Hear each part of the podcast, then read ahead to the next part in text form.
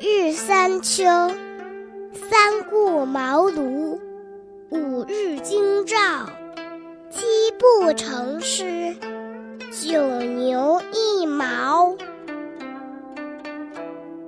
成语是从古代沿用下来的，它代表了一个故事或者典故。我们一起来听萤火虫姐姐讲成语故事吧。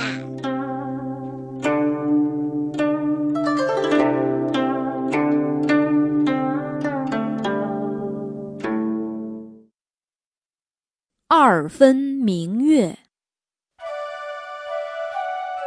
唐代有位诗人名叫徐宁，他有一句诗脍炙人口：“天下三分明月夜，二分无赖是扬州。”扬州古称广陵、江都、维扬等，在唐宋元明清五个朝代，扬州是运河入江的要道，也是南北交通必经之地。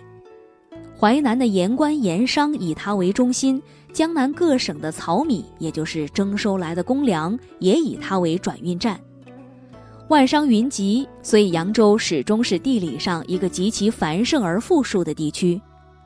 因此，诗人说，如果天下的明月有三分，而扬州一地便占去了二分，那是形容扬州的繁华，占有了天下三分之二的风光，特别是强调它的鼎盛之意。